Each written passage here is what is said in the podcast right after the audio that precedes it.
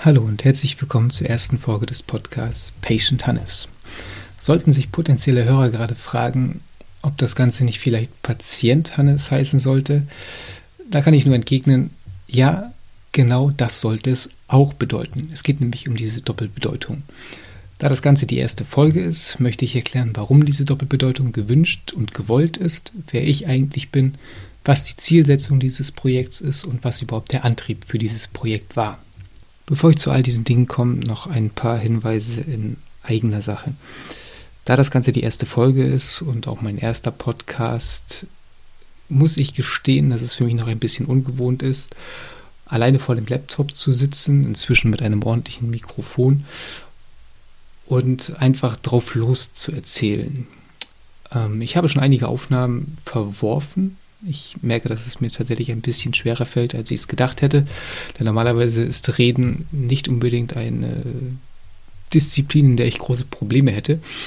Nur die Situation ist tatsächlich eine sehr spezielle und dementsprechend äh, werde ich versuchen, das alles ordentlich und professionell über die Bühne zu bringen. Sollte diese Professionalität am Anfang noch nicht da sein, bitte ich dies zu entschuldigen.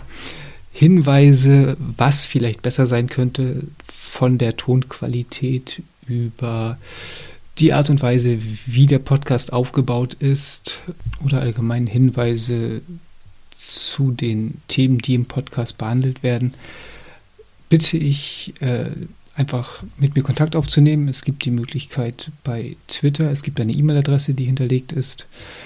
Jedes Feedback ist gern gesehen. Wie gesagt, für mich ist das Ganze ähm, ein Versuch und dementsprechend ist alles noch ein bisschen in der Findungsphase, möchte ich es mal nennen. Und jeder hilfreiche Tipp kann da natürlich nur helfen.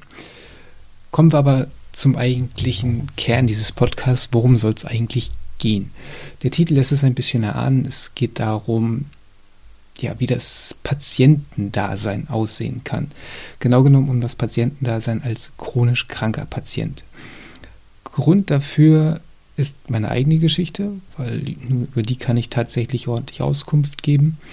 Ich bin Hannes, ich bin 35 Jahre alt und bei mir wurde vor inzwischen 22 Jahren, 1999, damals war ich 14, eine chronische Erkrankung diagnostiziert.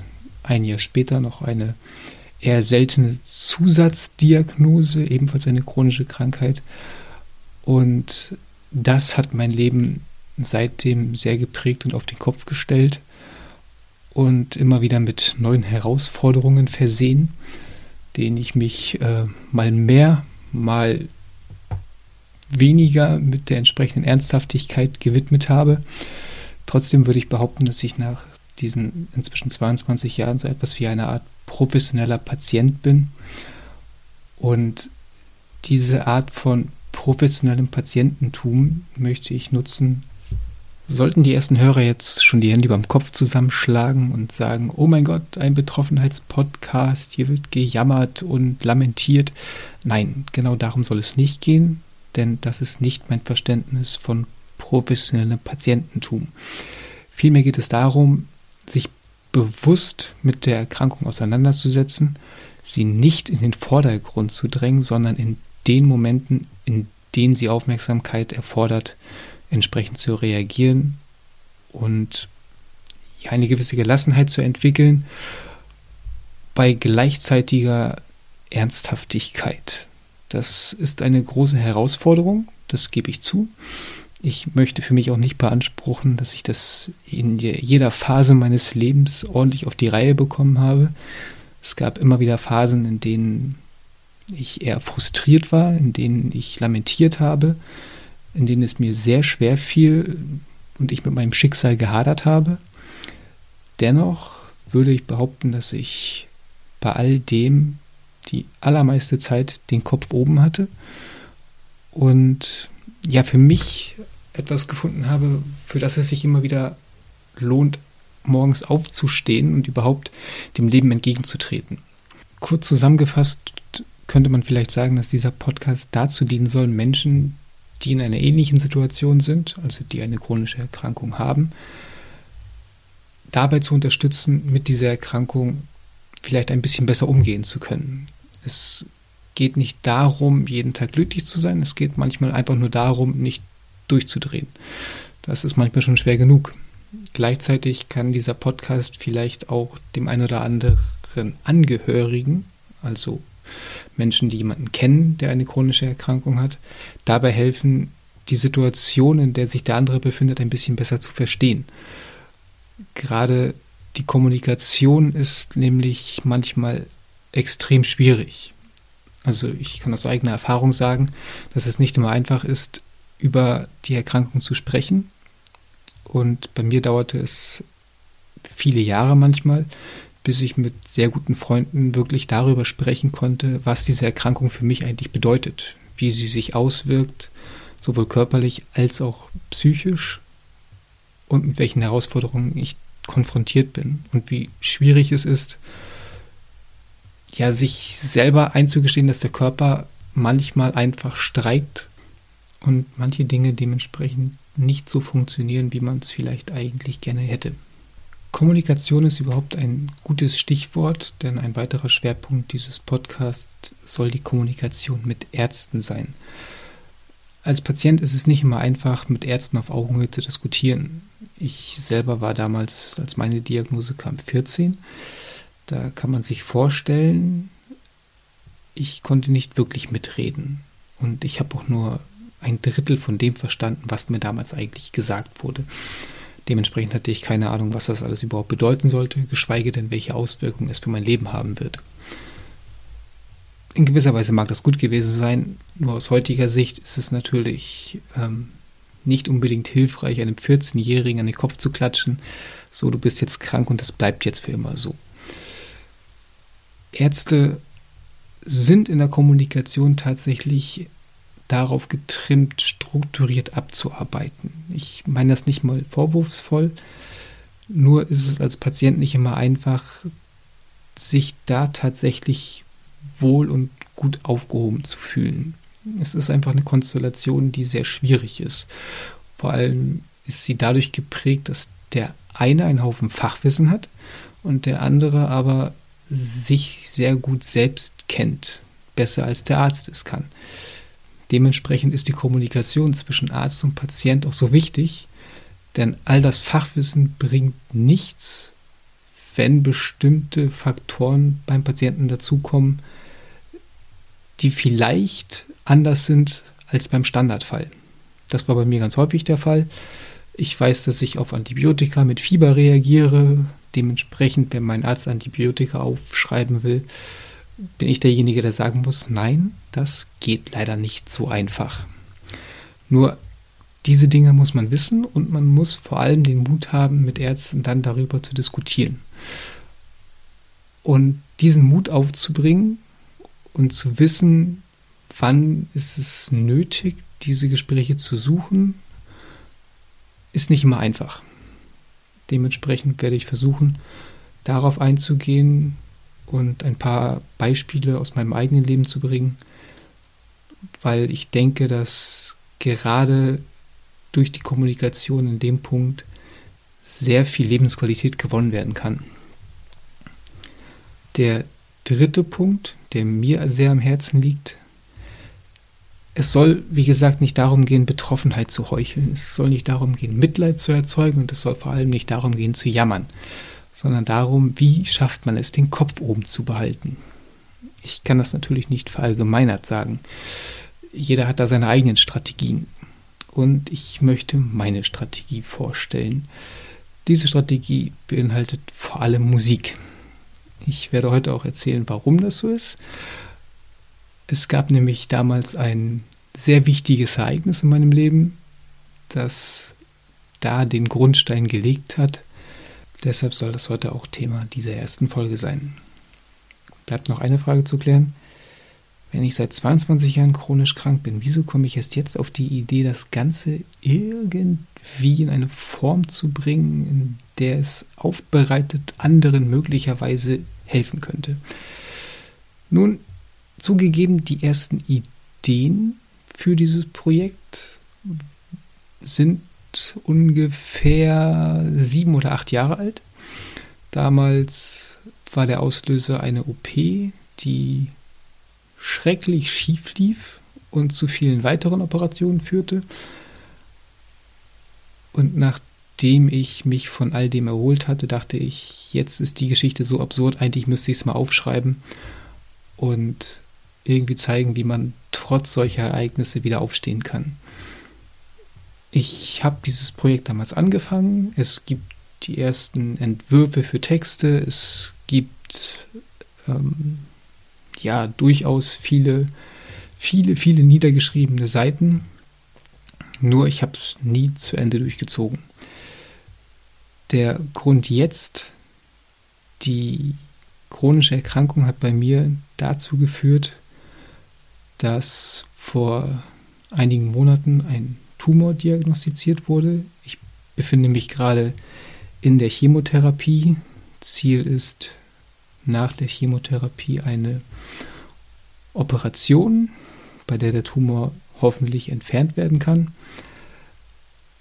Das klingt jetzt schon wieder so in Richtung Betroffenheit, soll es aber gar nicht sein. Es war einfach der Punkt, an dem ich gesagt habe, wann, wenn nicht jetzt. Dementsprechend gehe ich dieses Projekt jetzt an, obwohl ich es vielleicht vor vielen, vielen Jahren schon hätte machen sollen. Und ja, wir schauen einfach, wie es läuft. Dementsprechend wollen wir auch schon, schon, ich sehe gerade, es sind schon ungefähr elf Minuten, dazu kommen, was gibt es halt heute in der ersten Folge. Heute soll es eigentlich um drei Dinge gehen. Nummer eins, ich möchte ein bisschen darauf eingehen, wie fing das bei mir damals eigentlich an? Was waren so die ersten Anzeichen? Wie ging ich damit um? Und ja, was waren so meine ersten Strategien und äh, Reaktionen darauf, dass ich damit konfrontiert wurde, jetzt mit einem Schlag krank zu sein? Ich verrate nicht zu viel, wenn ich sage, meine doch eher positive Grundeinstellung war damals noch nicht so ausgeprägt. Um das Ganze zu verdeutlichen, möchte ich auf zwei sehr einschneidende Erlebnisse eingehen. Das eine sehr, sehr negativ, das andere äußerst positiv, womit wir auch die Brücke zu dem Schwerpunkt Musik schlagen. Und als letztes möchte ich noch ein bisschen den aktuellen Stand durchgeben. Ich weiß, dass einige der Hörer mich persönlich kennen und weil ich mal gefragt werde, wie sieht es eigentlich gerade aus, ähm, gibt es da ein kleines aktuelles Update über den Stand. Soweit der Plan. Dann würde ich sagen, fangen wir einfach mal oder fange ich einfach mal an. Ganz pathetisch könnte ich jetzt anfangen mit Es war der Sommer 1999. Aber ehrlich gesagt weiß ich über den Sommer gar nicht mehr so viel. Ich könnte nicht mal sagen, wie das Wetter war. Ob der Sommer besonders heiß oder besonders kalt war. Darum geht es auch überhaupt nicht. Ich weiß nur, dass es der Sommer war, in dem mir das erste Mal auffiel, dass ich beim Sport, der damals noch eine sehr große Rolle in meinem Leben spielte, nicht mehr so gut mithalten konnte, wie ich es eigentlich gewohnt war. Ich spielte im Verein Fußball, ich fuhr mit dem Fahrrad von Dorf zu Dorf, um von Bolzplatz zu Bolzplatz zu fahren, um zu gucken, ob irgendwo vielleicht ein paar Jungs gerade spielen und man da mitspielen könnte. Sprich, ich war irgendwie immer auf Achse. Nur fiel mir das im Sommer 99 tatsächlich irgendwie schwer. Natürlich hatte ich keine Ahnung, was los war und ich versuchte es am Anfang auch einfach zu verdrängen. Beim Sport strengte ich mich einfach ein bisschen mehr an, ich war immer ein bisschen stur und ehrgeizig und schaffte es dann trotzdem noch einigermaßen mitzuhalten. Nur wurde es problematisch, als Bauchschmerzen dazu kamen. Später dann Durchfall und ab einem bestimmten Punkt gesellte sich noch ein bisschen Blut im Stuhl dazu. Alles in allem keine wirklich gute Konstellation. Mit 14 aber auch nicht unbedingt das, worüber ich jetzt gerne mit meinen Eltern sprechen wollte. Mir war das alles irgendwie ein bisschen unangenehm und ein bisschen peinlich. Ich versuchte das zu verstecken. Nur wenn das Ganze eine ganze Weile geht, lässt es sich nicht wirklich gut verstecken. Kurzum, als es auffiel, sind wir zu meiner Hausärztin. Es gab direkt die Einweisung ins Krankenhaus. Dort lag ich dann das erste Mal mit 14 auf der Kinderstation. Ich glaube, ich war am Anfang drei oder vier Tage da. Es wurde festgestellt, dass ich scheinbar eine Infektion hätte. Ich bekam Antibiotika und durfte nach Hause. Blöderweise macht die Antibiotika alles schlimmer. Die gehen sowieso auf die Darmflora, die Bauchschmerzen, die Durchfälle, alles wurde nur noch, nur noch furchtbarer. Keine zwei Wochen später lag ich wieder in der Klinik und alles wurde ein bisschen genauer untersucht. Genauer untersucht bedeutet in dem Fall, dass einige Untersuchungen durchgeführt wurden, die teilweise extrem schmerzhaft waren. Ich bekam das allererste Mal in meinem Leben eine Darmspiegelung, was mit einem entzündeten Darm keine schöne Sache war. Ich möchte jetzt gar nicht auf Details eingehen. Nur so viel, ich weiß, dass eine Schwesternschülerin auf der Station war und mich vor der Untersuchung fragte, ob es okay wäre, wenn sie dabei ist weil es wäre für sie ganz hilfreich, während der Ausbildung das mal zu sehen und bei so einer Untersuchung dabei zu sein. Ich hatte jetzt keinen Grund, Nein zu sagen. Sie war sympathisch, wirkte auf jeden Fall sehr nett im Gegensatz zu einigen anderen Schwestern. Und bis zum heutigen Tag hoffe ich, dass ich ihr an diesem Tag nicht die Hand gebrochen habe. Ich weiß nämlich, dass ich mich extrem festkrallte, weil die Schmerzen heftig waren. Ich sage jetzt einfach mal heftig. Eine Sache, die ich an dem Tag nämlich noch nicht wusste, man kann für so eine Untersuchung durchaus mit Medikamenten schlafen gelegt werden. Dann kriegt man nichts von der ganzen Sache mit. Das wurde, glaube ich, versucht, aber ich schlief halt nicht. Ich bekam es ziemlich gut mit, was nicht wirklich schön war.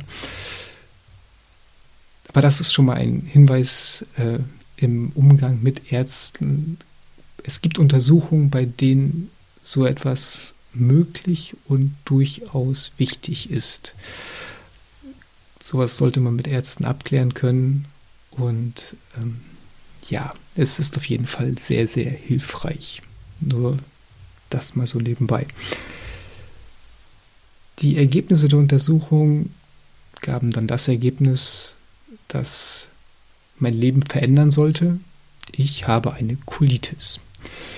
Ich hatte damals keine Ahnung, was das bedeutet. Ich wusste nicht, was eine Colitis ist. Ich wusste nicht, was chronisch tatsächlich bedeutet. Ich hatte keine Ahnung, welche Auswirkungen das auf mein Leben haben würde.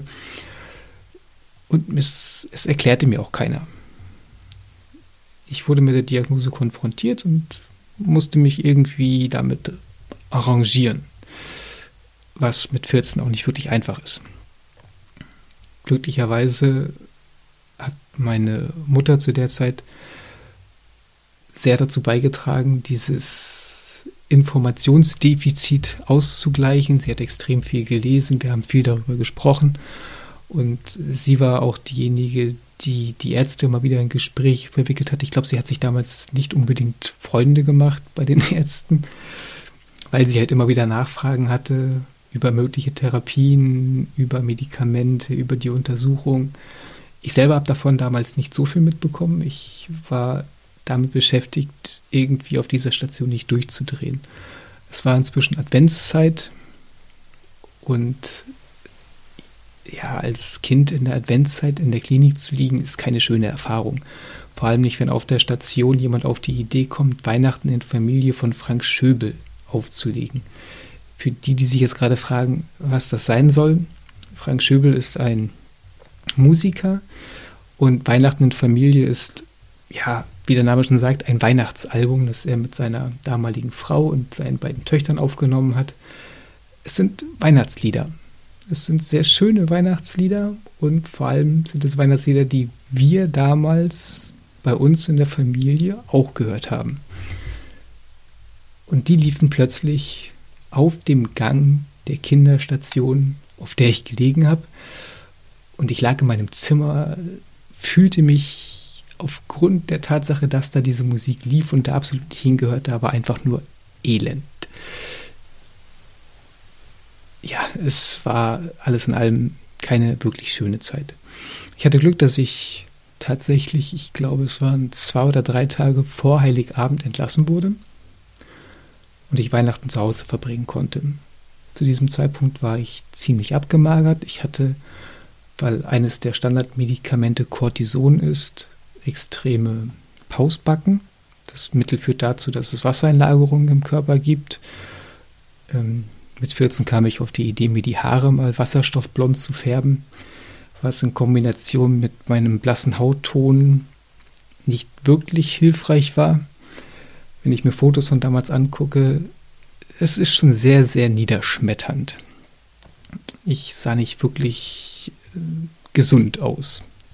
Trotzdem war ich froh, zu Hause zu sein. Das war also der erste längere Krankenhausaufenthalt von mir. Ähm, ich verrate mal so viel, es kamen einige dazu. Ich glaube, ich habe inzwischen ein bisschen über ein Jahr meines Lebens in Kliniken verbracht. Da kamen noch einige ähm, sehr spannende Erfahrungen dazu. Weihnachten in Familie war so einer der, der ersten sehr seltsamen Momente, aber es sollten einige folgen. Nur dazu vielleicht in den späteren Folgen mehr. Heute wollte ich ja auf äh, zwei Dinge eingehen, die sehr prägend waren. Das erste dieser beiden Ereignisse war circa zwei Monate nach diesem ersten Klinikaufenthalt. Meine Eltern fuhren damals mit mir und meiner Schwester in so eine Art Feriencamp. Wir hatten ein Ferienhaus und es gab dort allerhand Freizeitaktivitäten für Kinder und Jugendliche. Man konnte Inline-Skates fahren, es gab eine Kletterwand und alle möglichen anderen Dinge. Kurz, sie wollten einfach dafür sorgen, dass wir ein paar schöne Tage haben, vor allem nach diesem Krankenhausaufenthalt und der ganzen Konstellation um Weihnachten herum. Es war halt eine sehr schwierige Zeit. Es gab auch die Möglichkeit, in diesem Park an einem Fußballturnier teilzunehmen. Und ich als alter Fußballer dachte in meinem Ehrgeiz, es wäre eine super tolle Idee, dort teilzunehmen. Schon bei der Erwärmung merkte ich, dass die Idee vielleicht gar nicht so gut ist, denn ich hatte Probleme überhaupt mitzuhalten. Ich keuchte wie ein Maikäfer, war immer irgendwie hinten dran und alles war anstrengend, die Motorik war irgendwie eingeschränkt. Trotzdem versuchte ich irgendwie mitzuhalten. Wie gesagt, ich war und bin in solchen Sachen dann gerne auch ein bisschen stur. Nur war die letzte Übung der Erwärmung relativ simpel eigentlich. Es ging darum, eine Runde in der Halle zu laufen, auf Tempo, so als Staffelspiel. Nach einer halben Runde küsste ich schmerzhaft den Hallenboden. Meine Beine hatten sich einfach voreinander gestellt, streikten und signalisierten mir bis hierhin und nicht weiter. Ja, der Sturz tat weh, nur es tat viel mehr weh zu realisieren, dass mein Körper einfach nicht konnte und einfach nicht wollte. Ich glaube, das war das erste Mal in meinem Leben, dass ich realisiert habe, dass ein großer Teil von meinem Leben, der mir bis zu diesem Zeitpunkt sehr wichtig war, nämlich der Sport, plötzlich zu einem Problem wurde. Denn wenn der Körper nicht so will, wie er eigentlich soll, also nicht mitmacht, wird Sport extrem schwierig. Und mir brach damals so ein bisschen ja eins der größten Hobbys weg. Ich war nicht mehr fit, ich war nicht mehr leistungsfähig, ich konnte nicht mehr Fußball im Verein spielen. Plötzlich brach da ganz viel zusammen. Ich weiß, dass ich an dem Tag sehr viel geweint habe.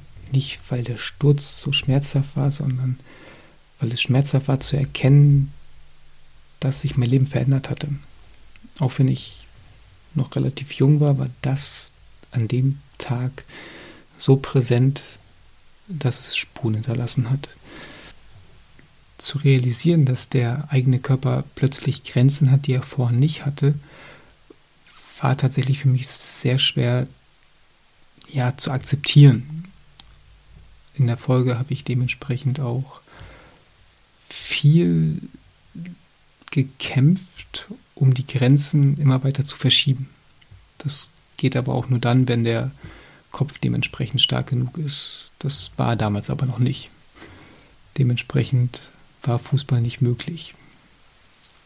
Ich kann aber verraten, um jetzt hier nicht so total in die Depress depressive Schiene abzurutschen, äh, ein paar Jahre später habe ich wieder im Verein Fußball gespielt und ähm, das war dann ein sehr, sehr schönes Ereignis, weil es für mich auch wichtig war. Aber damals war es tatsächlich sehr niederschmetternd zu erkennen, dass diese Grenzen plötzlich da sind und ja, da bleiben würden in gewisser Weise. Denn die Krankheit würde einfach nicht weggehen. Das war mir damals dann auch irgendwann sehr klar geworden. Aber ich sagte, ich möchte auf zwei Ereignisse eingehen. Das erste eher niederschmetternd, der Sturz. Das zweite äußerst positiv. Und dafür mache ich einen kleinen Zeitsprung ins Jahr 2001. Die ersten drei Jahre der Erkrankung lag ich relativ häufig in der Klinik, so auch 2001. Ich kann nicht sagen, dass ich schon eine Strategie entwickelt hatte, die irgendwie dazu geführt hätte, dass es mir leichter fiel, mit der ganzen Situation umzugehen. Ich war oft zornig, ich war wütend auf meinen Körper, ich fragte mich, warum eigentlich ich? Ich hatte Schuldgefühle, machte mir Vorwürfe, dass ich vielleicht selber irgendwie dafür verantwortlich bin. So das ganze Paket, das man sich da so ausmalen kann. Das war ehrlich gesagt nicht wirklich schön und realistisch gesehen war es auch nicht hilfreich. Aber es war damals ganz häufig so der Modus, in dem ich unterwegs war. Die häufigen Klinikaufenthalte machten das Ganze natürlich nicht wirklich besser. Ein Vorteil hatte es allerdings, dass ich häufiger in der Klinik war, so absurd es klingen mag. Ich war dort inzwischen sehr bekannt. Die Schwestern kannten mich, die Ärzte kannten mich und wenn es sich einrichten ließ, bekam ich ja ein Einzelzimmer mit eigenem Bad und Fernseher. Zumindest wenn es frei war. Das kam häufiger mal vor und für mich war das natürlich der blanke Luxus. Gerade das eigene Bad ist, wenn man eine Darmerkrankung hat, echt Gold wert. Ansonsten liefen meine Tage häufig sehr, sehr gleichförmig ab. Ich hatte einen Fernseher, ich lag im Bett, also guckte ich Fernsehen. Das Programm war jetzt nicht wirklich prickelnd. Ich kann mich nicht daran erinnern, dass ich irgendwas wirklich ähm, aktiv geschaut hätte. Ich weiß nur, dass ich damals Viva 2 entdeckte. Viva 2 war ein Musiksender, bei dem Videos gespielt wurden. Sowas gibt es heute gar nicht mehr. Eigentlich sehr, sehr schade. Aber nicht nur Musikvideos wurden gespielt, es gab auch andere Sachen. Es gab die News, damals moderiert von Rocco Klein im Fahrstuhl. Sehr schön. Charlotte Roach moderierte Fast Forward, eine großartige Sendung. Der junge Simon Gosi-Johann hatte mit Celluloid ein großartiges Kinomagazin das äh, mir ganz oft ein Lächeln auf die Lippen zauberte. Das war wirklich eine, eine, ich mochte den Sender sehr. Vor allem auch, weil er Musik spielte, in der ich mich so ein bisschen wiederfinden konnte. Ich war, wie gesagt, in einer Phase, in der ich eher lamentiert habe, in der ich eher wütend war, in der ich eher zornig war. Und der Sender spielte vor allem Rockmusik. 2001. Was war da so aktuell? Richtig, System of Down mit Chop Suey. Linkin Park hatten ihre Startphase. Ich äh, weiß, dass ich die Red Hot Chili Peppers öfter sah, die Donuts, äh, Eels mit dem großartigen Song Soul Jacker Part 1. Das Video ist in einem Frauenknast entstanden und absolut sehenswert.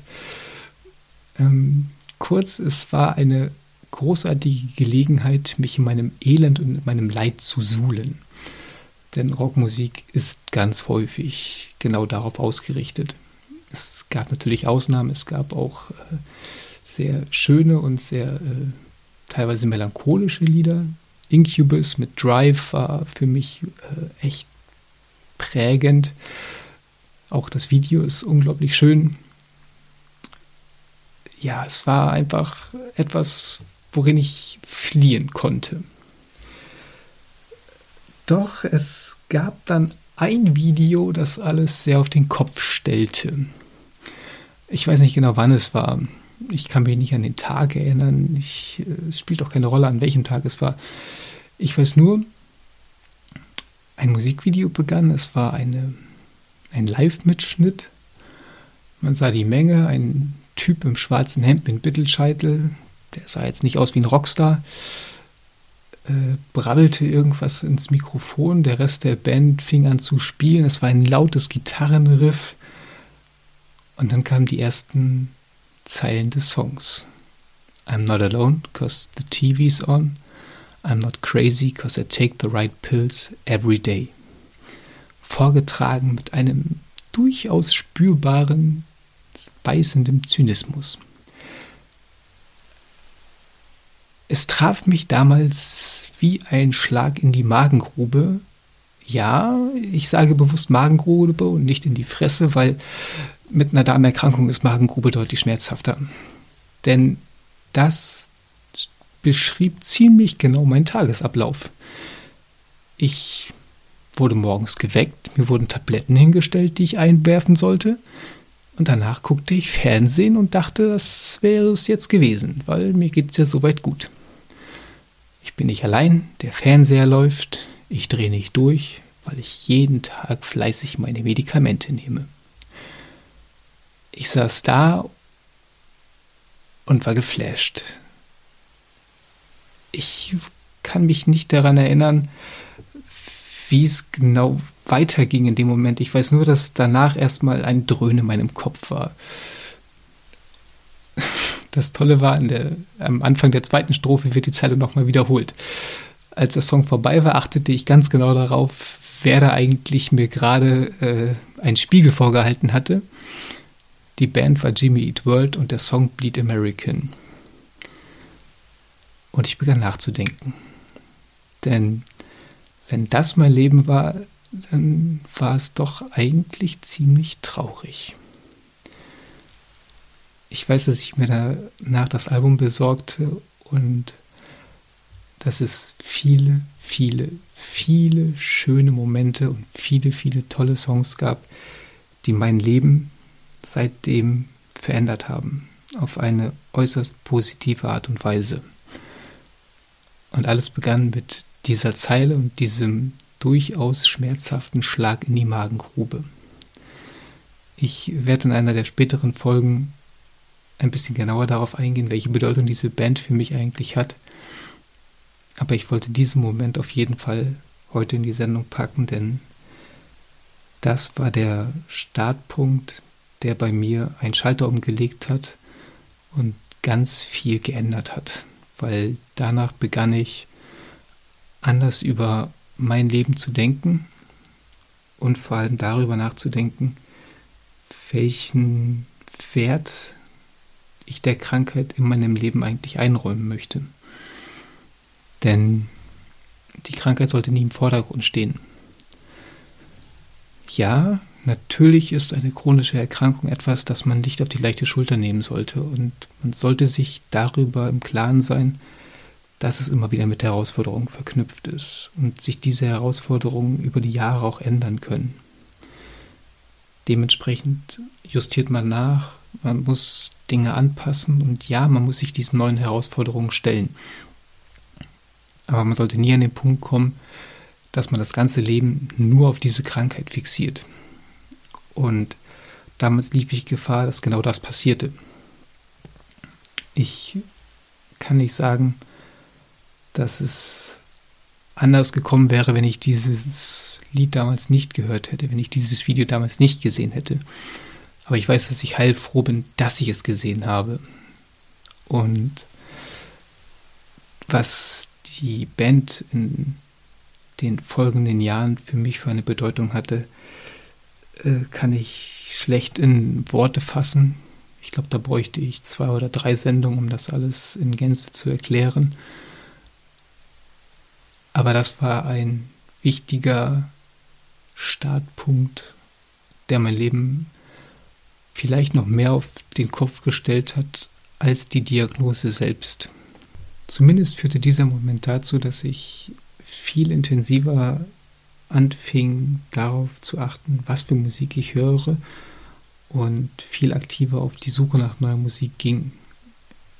Ähm, inzwischen habe ich, glaube ich, grob geschätzt 600, 700 CDs in meinem Regal zu stehen. Dazu kommen Platten, allerhand Sampler. Also die Musiksammlung ist inzwischen recht groß. Und ja, ich war auf vielen Konzerten, ich war auf Festivals. Ich habe viele Bands, die für mich extrem wichtig waren, live gesehen und viele schöne Momente erleben dürfen. Deshalb ähm, ist Musik auch Teil dieses Podcasts, weil jeder, der mich kennt, und ich glaube, das wird im Verlauf des Podcasts auch deutlich werden, weiß, dass ja, ich einfach nur mit Musik zusammen denkbar bin. So seltsam das klingen mag, aber es nimmt einen so wichtigen Teil meines Lebens ein, viel mehr als die Krankheit es je konnte oder jemals können wird. Und deshalb ist das mein, meine Strategie seit damals, ähm, bei all dem Elend nicht durchzudrehen. Natürlich weiß ich, dass es meine Strategie ist. Das soll nicht heißen, geht alle jetzt los und hört Musik, weil das äh, macht eine chronische Erkrankung ertragbarer. Nein, das ist nicht Sinn und Zweck der Sache. Viel wichtiger ist eigentlich darüber nachzudenken, was kann in meinem Leben diese Bedeutung möglicherweise einnehmen. Denn eine Erkrankung sorgt immer dafür, dass es in vielen Momenten sehr schwer ist. Sie kostet Kraft, sie kostet viel Energie und diese Energie zurückzugewinnen, die Akkus aufzufüllen, auch emotional, ist extrem wichtig. Deshalb ist es so entscheidend, dass man etwas hat, das diese Akkus auffüllen kann. Ob das Musik ist, ob das Filme sind, ob das Bücher sind, ob das Reisen sind, das muss am Ende jeder für sich wissen. Wichtig ist nur, dass man dort einen Weg findet. Dass man nicht einfach in, ja, Lamentieren sich verfängt, dass man nicht hadert mit seinem Schicksal, so schwierig es manchmal sein mag, sondern dass man schaut, was kann ich eigentlich aktiv tun, um irgendwie mit dieser Situation besser klarzukommen. Und wenn man selber nicht die Kraft dazu hat, ist das vielleicht auch einer der Punkte, an dem Angehörige helfen können. Ich möchte nur mal ein Beispiel dazu bringen nach der Operation, die ich schon angesprochen habe, 2012, war ich zwischenzeitlich ein Pflegefall. Mir ging es tatsächlich nicht besonders gut. Ich war ziemlich fertig. Und eine der Bands, die mir persönlich sehr wichtig sind, Biffy Claro, spielten ein Konzert in Berlin. Und nein, ich war nicht in der Verfassung, auf ein Konzert zu gehen, aber ich wollte zu diesem Konzert. Also aus heutiger Sicht ist es eigentlich total leichtsinnig, aber meine Eltern fuhren mit mir nach Berlin. Mein bester Freund kam damals extra aus Dresden, nahm mich dort im Empfang. Er ging mit mir auf dieses Konzert. Wir standen recht weit hinten. Ich konnte mich an der Wand anlehnen.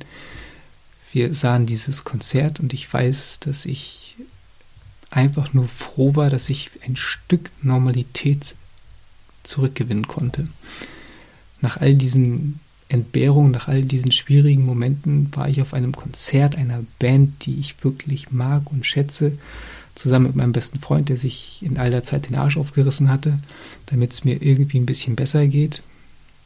Und das war extrem wichtig für meine Psyche, auch wenn es körperlich vielleicht eigentlich nicht wirklich clever oder hilfreich war. Danach gab er mich wieder in die Obhut meiner Eltern. Wir fuhren nach Hause. Ich glaube, ich habe die ganze, also ich habe Stunden durchgeschlafen. Und ich weiß trotzdem, das war es wert und ich würde es wieder tun. Also ich möchte auf keinen Fall wieder in diese Situation kommen, davon mal abgesehen, aber wenn es hart auf hart kommt und ich weiß, ich brauche emotional gerade etwas, um der Krankheit etwas entgegenzusetzen, dann würde ich es tun. Und das ist etwas, das ich so ein bisschen jedem mit auf den Weg geben möchte, der in einer ähnlichen Situation ist.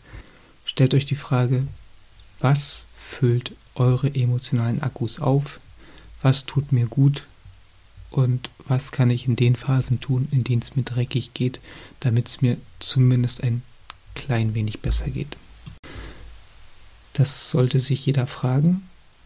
Und wenn man dort Mittel und Wege gefunden hat und die Menschen an der Seite hat, die einen dabei unterstützen können, dann ist es etwas echt Schönes und Großartiges und Wichtiges und ein ganz, ganz wichtiger Punkt und ein Gegengewicht zu der Erkrankung, die oft schwer genug ist. Ich glaube, das würde für die erste Sendung schon fast reichen. Bleibt noch eine Sache, der aktuelle Stand. Das werde ich mal ein bisschen kürzer abhalten. Ähm, der vierte Durchgang der Chemotherapie lief letzte Woche durch. Äh, das Wochen, also die Chemo ist immer donnerstags. Das Wochenende war dementsprechend davon geprägt, dass ich eher von Sofa zu Bett zu Essenstisch zu Sofa zu Bett äh, wechselte. Sprich, äh, außer Müdigkeit viel trinken und irgendwie mit den Kopfschmerzen klarkommen, war nicht viel.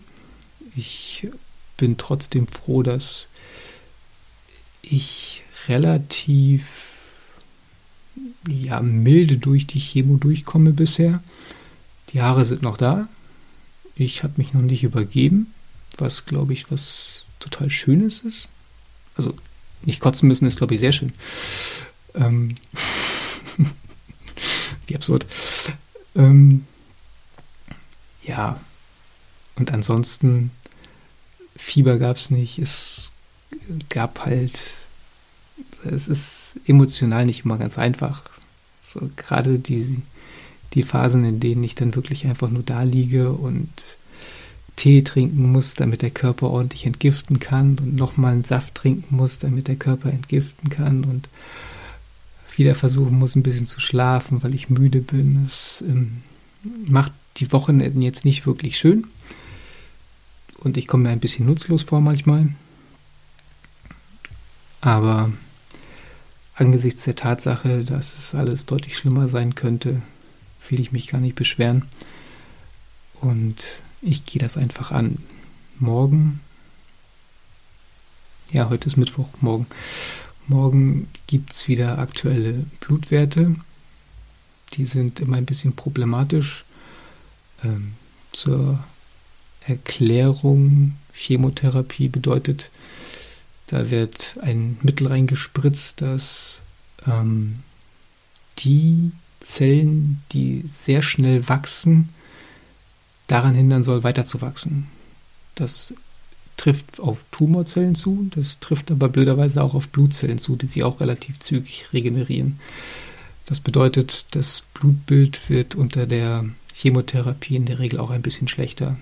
Die Rotblutkörperchen, die für den Sauerstofftransport zuständig sind, werden weniger. Das heißt, die Müdigkeit steigt, die Blutplättchen, die für die Gerinnung zuständig sind, äh, fallen ab. Das bedeutet, es steigt das Risiko, dass eine Blutung ein bisschen länger anhält. Dementsprechend nicht mit scharfen Messern rumhantieren, auch in der Küche ein bisschen vorsichtiger sein. Und auch das Immunsystem wird ein bisschen schwächer, weil die weißen Blutkörperchen ein bisschen abbauen. Das wird morgen alles wieder überprüft. Dazu gibt es morgen wahrscheinlich einen Termin fürs MRT. Also es geht in die Röhre, um mal zu gucken, wie wirkt sich die Chemo bisher aus. Und dann werden weitere Pläne geschmiedet, wie es dann weitergeht. Dementsprechend bin ich ein wenig nervös, das gebe ich zu. aber frohen Mutes. Ähm, habe jetzt schon so viel durch, dementsprechend sollte es jetzt daran auch nicht mehr scheitern. Updates gibt es dann spätestens in der nächsten Folge. Ansonsten würde ich es damit für heute gut sein lassen. Vielen Dank allen Zuhörern. Nochmal der Hinweis, es gibt die Möglichkeit, über Twitter mit mir Kontakt aufzunehmen, um Feedback loszuwerden. Mir ist aufgefallen, das Standmikrofon ist, was die Aufnahme angeht, an sich gar nicht schlecht. Ich muss nur aufpassen, dass ich nicht so viel mit den Händen rumfuchtel. Ich glaube, es gibt ein paar Nebengeräusche. Da muss ich noch ein bisschen an den Einstellungen spielen. Vielleicht kriege ich das ein bisschen besser hin. Vielleicht muss ich auch einfach nur die Hände ein bisschen festbinden hinterm Rücken. Äh, dann wird es vielleicht mit den pochenden Nebengeräuschen, die vielleicht mal auftreten können, ein bisschen weniger. Wenn inhaltliche Fragen sind, kann man mir auch eine Mail schreiben. Die Mailadresse ist auch hinterlegt. Ähm, ansonsten Hinweise jedweder Art sind, wie gesagt, gern gesehen. Und ansonsten würde ich sagen, bis zum nächsten Mal. Allen einen schönen Tag oder Abend, je nachdem. Ich weiß nicht, wann der Podcast gehört wird. Und bis zum nächsten Mal. Vielen Dank fürs Zuhören. Tschüss.